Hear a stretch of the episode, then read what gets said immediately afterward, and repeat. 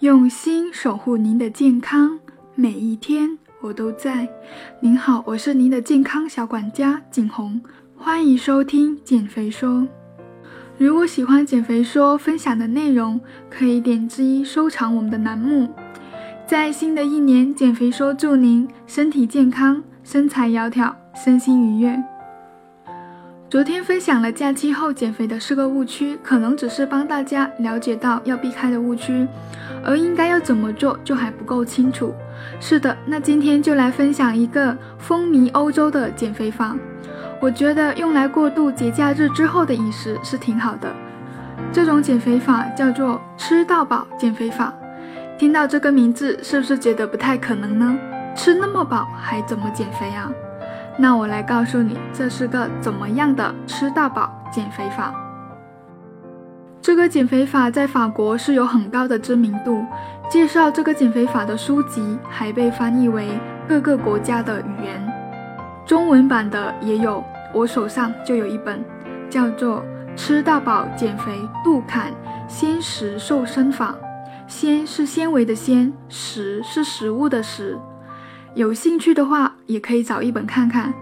不过听我讲完后，应该就都很清楚了。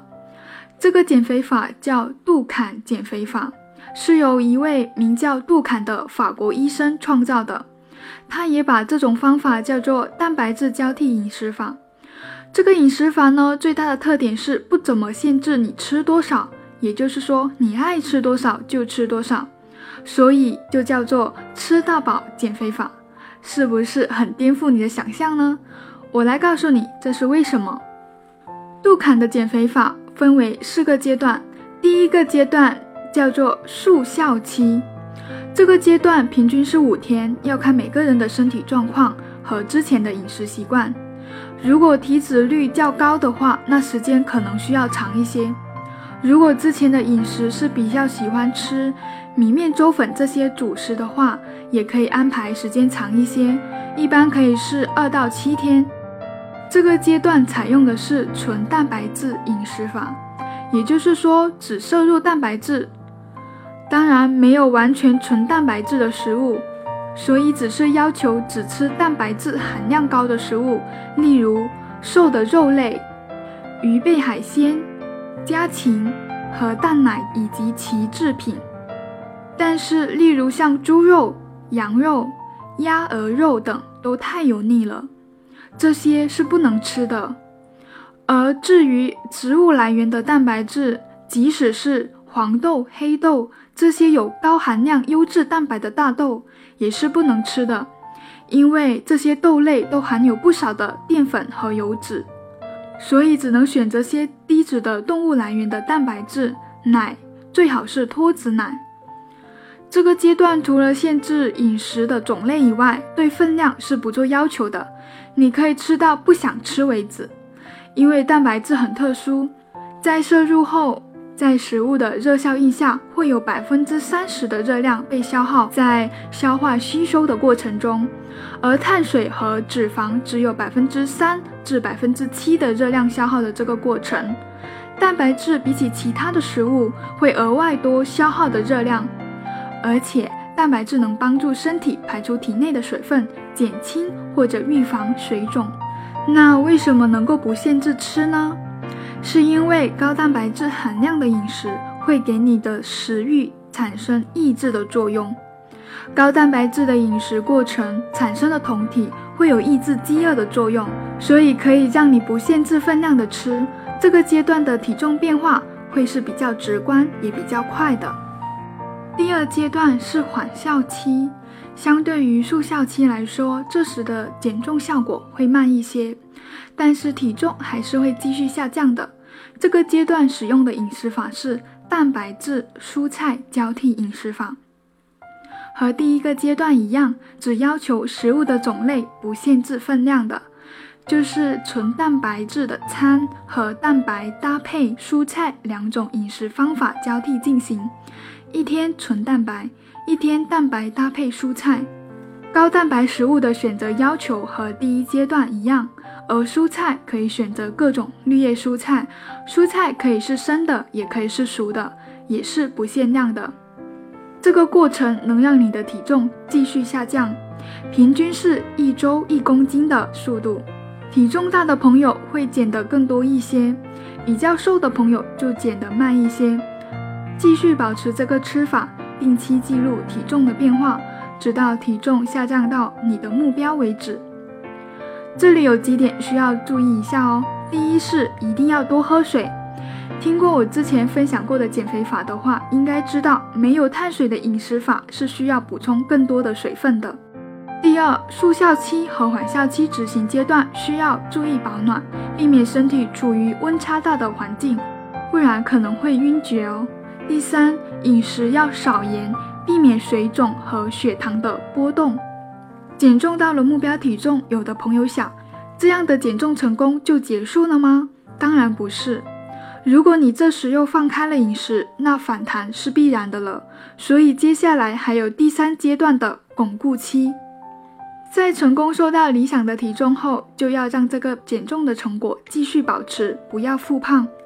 这个阶段开始就要定量饮食了，因为减重后身体脂肪含量会比之前低很多，身体会渴望补回原来这些失去的脂肪。所以减重成功后这段时间很重要，这时如果不小心吃多了，很容易就又长脂肪了。大部分朋友减肥后反弹都是在这个时候，觉得已经达到目标了，就疏忽大意了。在这个阶段可以开始补充更多的营养，但是在食物的种类和分量上还是需要限制的。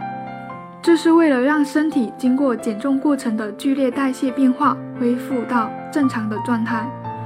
这时每天可以加两片面包，一拳头的水果，每周可以吃两份淀粉主食食物，两顿丰富的大餐。虽然限制了你饮食的分量，但是食物更丰富了。那么这样的巩固期要保持多久呢？每个人时间长度都不一样，这个公式要注意哦。以你瘦下来的公斤数乘以十，就是你要保持的巩固期的天数。举个例子，比如说你减了五公斤，那么就要保持巩固期五十天。经过巩固期后，大家就可以安心一些了。只要不是毫无节制的大吃大喝。那么是不会那么容易出现反弹的，这时就到了杜坎减肥法的第四阶段稳定期。如果减重成功后还需要像巩固期或者一般的饮食控制那样，你每天吃多少都要称量计算分量，那是不是很麻烦啊？的确很难做到。杜坎减肥法中的最后一个阶段就简单很多，只要你在之后的生活中每周安排一个。纯蛋白饮食日就可以维持减的成果，听着是不是感觉还比较简单呢？只有第三阶段的巩固期需要定量限量的吃，其他阶段都是不用太过关注食物的量，执行起来可行性还是比较高的。而且在假期结束后不用那么煎熬的突然减少食物，还是可以让你吃个饱，算是挺舒服的一个减肥方式。但是呢，所有方法都是有利有弊，的确是挺适合放松大吃大喝后使用的减肥法。